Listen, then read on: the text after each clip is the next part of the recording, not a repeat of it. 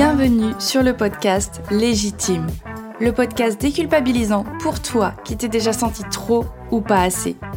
Moi, c'est Clémentine, je suis coach confiance et estime de soi et je t'accompagne à reconnecter avec qui tu es, assumer ta personnalité et enfin te libérer du regard des autres. Mon objectif Que tu fasses péter tous tes verrous, que tu oses être toi et que tu ailles à fond vers la vie de tes rêves. Retrouve chaque semaine des conseils, des clés, des retours d'expérience pour booster ta confiance et comprendre enfin que tu as de la valeur et que tu es légitime. Alors, tu es prête? Hello et bienvenue dans cet épisode 9 du podcast Légitime. Aujourd'hui j'avais envie de te faire un épisode un peu plus personnel et de te partager trois principes de la PNL, donc programmation neurolinguistique, qui honnêtement ont changé ma vie et ma perception de moi et des autres. Donc pour commencer, je vais t'expliquer un petit peu ce que c'est la PNL parce que peut-être que tu ne connais pas. Et ensuite, je te parlerai de ces trois principes en te donnant des détails pour que tu puisses un petit peu te représenter. Donc avant que je démarre, je t'invite à t'abonner au podcast pour que tu ne loupes rien de tous ces déclics, retours d'expérience et puis que tu fasses partie de la communauté légitime.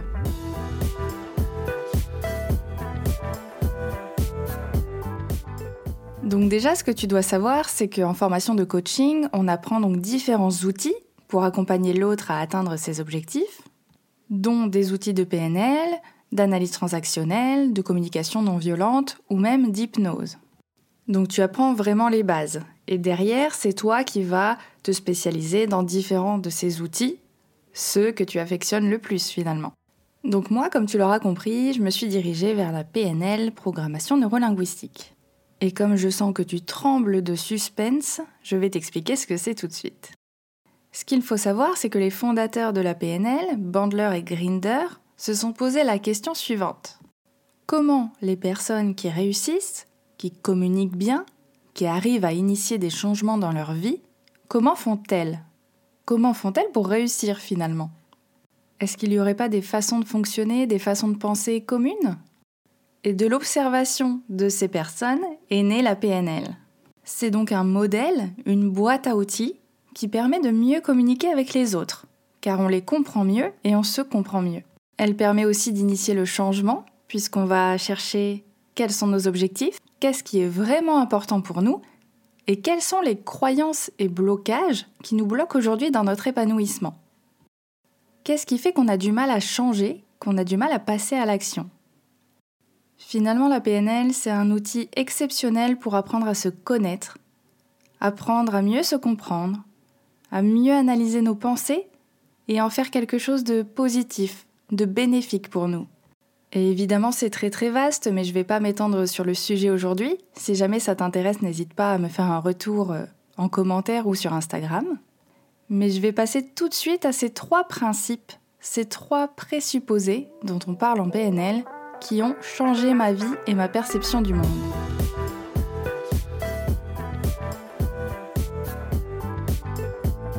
Pour le premier, je vais tricher un petit peu puisque je vais regrouper deux ou trois présupposés de la PNL. Mais bon, comme ça parle du même sujet, finalement, c'est pas tricher, pas trop. Donc ce premier sujet, c'est l'idée qu'on a tous une carte du monde différente. Donc je t'explique tout de suite ce que c'est la carte du monde. En gros, c'est ta vision du monde, c'est ta réalité, c'est comment tu perçois les choses, comment tu perçois la vie, les interactions avec les autres, avec le monde en général, quoi. Tu peux te le représenter comme une vraie carte du monde, par exemple la version papier, la version Google Maps et la version sur Apple sur plan. Tu auras trois cartes du monde qui seront différentes car présentées d'une manière différente. Le sujet restera le même, mais tu verras peut-être des différences de couleurs, des différences de représentation, de pictogrammes. Enfin, tu vois l'idée quoi.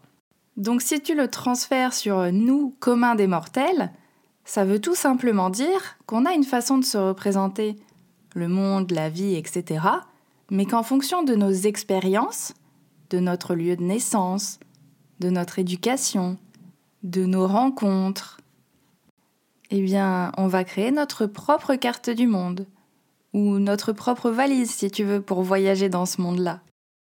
Comme on dit, on ne part pas tous avec le même bagage et peut-être que sur le chemin, on perdra des choses, rajoutera des choses, mettra des autocollants sur la valise. Bref, tout peut être modifié, tout peut évoluer. Et comme je suis dans l'image du voyage depuis le début du podcast, pour te le représenter encore une fois, c'est un petit peu comme quand tu es à l'aéroport, que tu attends ton bagage et qu'évidemment tu as pris une valise noire, comme à peu près les trois quarts des gens. Comment tu vas faire pour la différencier? Peut-être qu'il y aura un autocollant ou un porte-clés particulier qui n'appartient qu'à toi. Et si jamais tu te trompes, quand tu vas ouvrir la valise, tu vas te rendre compte que ce ne sont pas tes affaires, et donc, bien qu'elle soit similaire, elle sera différente. Si tu comprends pas avec ces métaphores de qualité, moi je sais pas comment faire. Bref, en gros, tu auras compris cette carte du monde et cette valise qui va te permettre d'interpréter ce monde, ton monde. Chaque carte du monde est donc unique, ce qui fait énormément de cartes du monde quand tu vois le nombre d'êtres humains sur Terre. Ce qui me permet de compléter avec l'autre présupposé qui est la carte n'est pas le territoire. Comme tu l'as compris, tu te représentes le monde, ta réalité, en fonction de ce que tu vois, en fonction de ce que tu as vécu, en fonction de tes interprétations. Donc quand tu vis une situation ou que tu rencontres une nouvelle personne ou un événement de la vie, tu vas avoir tendance à l'analyser en fonction de ce que tu connais déjà des émotions que tu as déjà ressenties dans des expériences similaires, etc. Et elle est là l'importance du présupposé la carte n'est pas le territoire. C'est que ta représentation du monde, elle est basée sur tes valeurs, sur tes croyances, sur tes expériences, mais elle est différente du monde tel qu'il est réellement. Pourquoi c'est important dans une enquête pour euh, cambriolage de banque, par exemple, d'avoir plusieurs témoins? C'est parce que notre cerveau va aller sélectionner les informations qui lui semblent familières et il va les interpréter comme telles. Il ne prendra pas en compte toute la scène, tous les détails, tous les événements. Il ne prendra pas en compte le territoire. C'est pour ça que sur deux témoignages différents, tu peux avoir deux coupables complètement différents. Ce qui m'en fait venir à mon troisième point par rapport à la carte du monde, c'est qu'il n'y a pas une carte plus vraie qu'une autre. Et pour ça, je te donne un exemple direct de l'image où tu as un 6 qui est tracé sur le sol d'une pièce. Face au 6, tu as une personne. En face d'elle, tu as une autre personne, qui, elle, du coup, voit un 9. Le chiffre et pas l'œuf de la poule, bien sûr, donc chacun, en fonction de sa carte du monde et de sa représentation de la situation, voit quelque chose de différent. Et si ces personnes sont un petit peu bornées, ça peut même venir au conflit, puisqu'il y en a une qui voit un 6 et l'autre qui voit un 9. C'est un petit peu comme le débat pain au chocolat et chocolatine. Mais au final, entre ces deux personnes, est-ce qu'il y en a une qui a tort? Parce que finalement, en fonction du point de vue ça peut être un 6 ou un 9.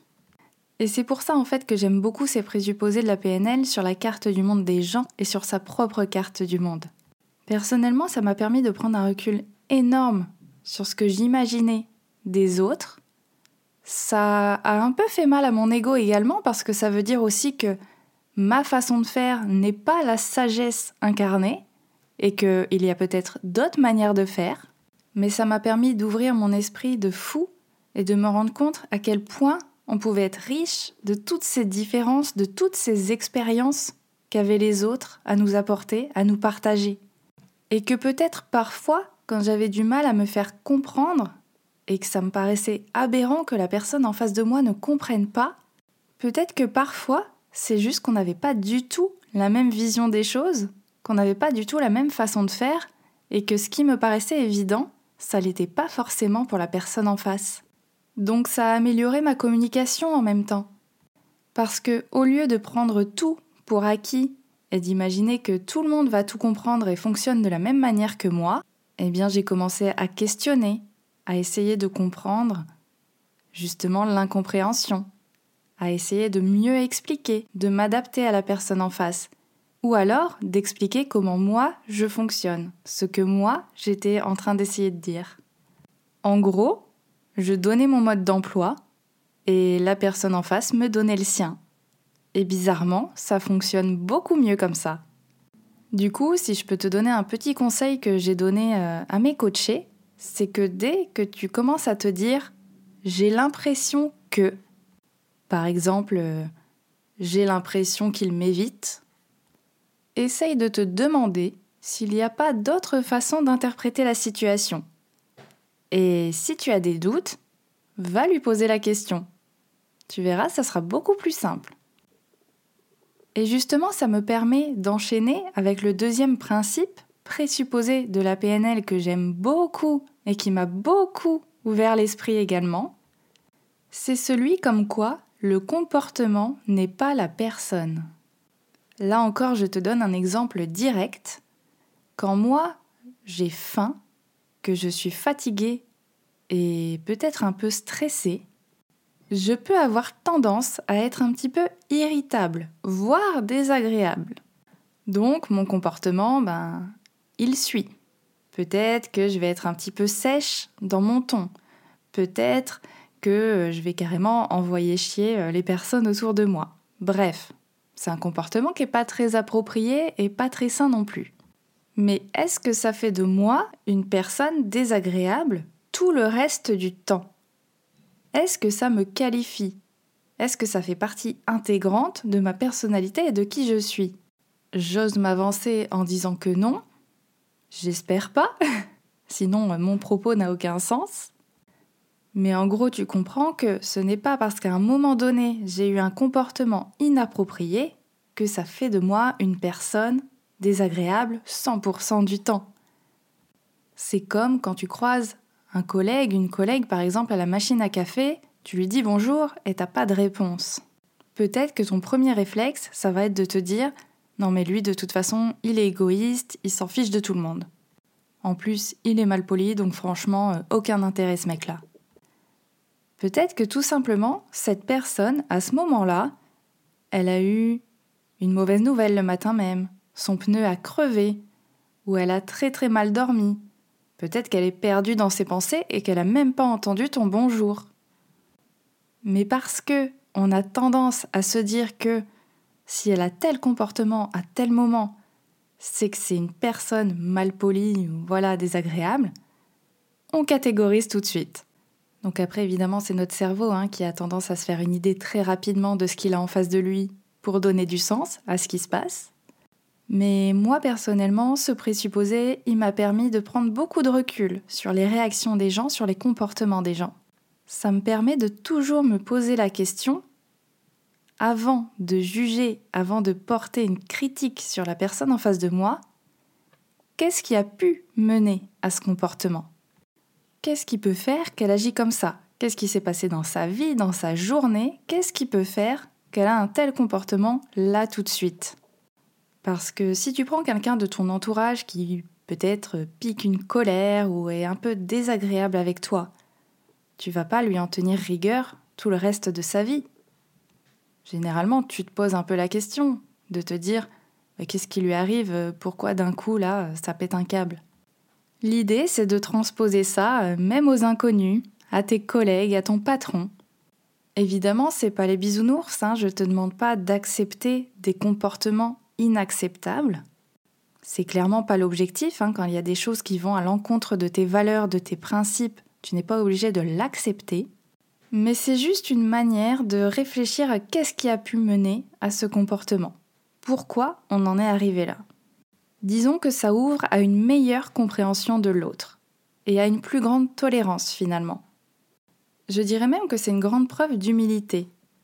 Parce qu'après tout, s'il peut t'arriver à toi m'arrivait à moi d'avoir des comportements inappropriés de temps en temps parce que l'humeur n'est pas là, pourquoi on ne serait pas capable d'accepter que les personnes en face de nous puissent être dans le même euh, ressenti, dans les mêmes émotions, dans les mêmes moments de ça va pas trop Donc je te laisse réfléchir à ça et assimiler ce le comportement n'est pas la personne. Moi en tout cas, ça m'a libéré, ça m'a soulagé. Au lieu de me mettre en colère parfois contre des comportements qui me semblaient totalement dingues, maintenant je prends le recul de me poser la question. Et ma colère, elle disparaît beaucoup plus rapidement. Donc vraiment, je t'invite à tester. Le dernier présupposé que j'aime beaucoup en PNL et qui m'a bien fait réfléchir aussi, c'est le suivant. Et il fait le lien avec le précédent, c'est que tout comportement a une fonction positive pour la personne. En gros, ça sous-entend que chaque action, chaque comportement qui est fait ou qui a été fait a un but positif pour la personne. Je précise bien pour la personne. Par exemple, si je reprends le cas où je suis énervée parce que j'ai faim et que je suis fatiguée, et que là je me mets en colère et que je suis pas très agréable dans mes termes avec mon compagnon, par exemple, ça a une intention positive, un but positif pour moi. Parce que ça va me permettre de décharger ma colère, d'exprimer ma colère, peut-être d'avoir mon repas plus vite, mais en tout cas d'exprimer cette colère et de la désamorcer finalement. Mon intention, c'est d'être entendu et de me nourrir. Tu l'auras compris. Donc, on est bien d'accord que c'est pas forcément très positif pour mon compagnon, mais moi derrière ça, j'avais pas d'objectif de nuire, pas d'objectif de lui faire du mal. Et je trouve que c'est un principe qui n'est pas forcément évident à assimiler et à comprendre, j'en suis bien consciente. Mais encore une fois, ça m'a permis de prendre du recul sur mes relations avec les autres, et même sur ma propre compréhension de moi-même. D'être un peu plus tolérante avec moi-même, avec mes réactions qui parfois me paraissent insensées, et finalement de faire ressortir le besoin derrière ces réactions, derrière ces comportements. Donc mieux me comprendre pour mieux savoir y répondre. Et par finalité, mieux gérer mes comportements finalement. Et par rapport aux autres, mieux les comprendre et prendre ce recul de me dire qu'est-ce qui peut être positif pour lui, pour elle, là maintenant, d'avoir tel comportement? Qu'est-ce qu'elle cherche à exprimer? Et je sais que t'as pas forcément envie de faire ce, je dirais, ce travail, limite cet effort par rapport aux autres, par rapport aux gens que tu connais pas. Parce que j'entends parfois que pourquoi ce serait à moi de m'adapter aux autres? Pourquoi ce serait à moi de faire un effort? Et je le comprends tout à fait parce que moi c'était un peu le cas, je voyais pas pourquoi ça serait toujours à moi de faire ce pas-là, d'essayer de comprendre. Mais finalement, très égoïstement, le fait de faire ça, moi je te l'ai dit, ça m'a permis de me soulager, d'être plus libre dans mes relations, dans ma communication, dans ma façon de comprendre les choses. Finalement, ça m'a permis de lâcher prise, de me dire que je ne pouvais pas contrôler ce qui se passait en face de moi, puisque de toute façon, je n'avais aucune idée de ce qui se passait dans la tête des gens en face de moi. Mais que si je voulais avoir de bonnes relations, une bonne communication, moi, j'avais la capacité de prendre ce recul-là. J'avais la capacité de m'ouvrir au monde, d'ouvrir ma carte du monde et d'accepter qu'elle puisse être modifiée, bouleversée, parfois complètement remise en question. Mais c'est ok, parce que c'est ce qui me fait avancer, c'est ce qui m'enrichit. Je suis beaucoup plus curieuse des autres, du monde, et franchement, je suis trop heureuse d'avoir rencontré la PNL pour ça. Donc aujourd'hui, je l'utilise à fond dans mes accompagnements parce que pour moi, c'est très très riche en outils pour atteindre tes objectifs, débloquer tes croyances limitantes, les remplacer par des croyances beaucoup plus aidantes pour toi, beaucoup plus motivantes, et qui te permettront d'avancer vers ton épanouissement personnel. Si tu veux en savoir plus, je te mets le lien dans la description pour prendre un rendez-vous pour un café visio ensemble, c'est offert et puis comme ça on peut discuter du sujet. Et sinon, eh bien, l'épisode est terminé. J'espère qu'il t'aura plu, j'espère que tu auras appris des choses et qu'il aura été assez clair pour toi. Si c'est le cas, je t'invite à laisser 5 étoiles et même un avis. Ça me ferait vraiment très plaisir de savoir ce que tu penses de cet épisode, de ce que ça t'a apporté et de ce que tu vas peut-être mettre en place.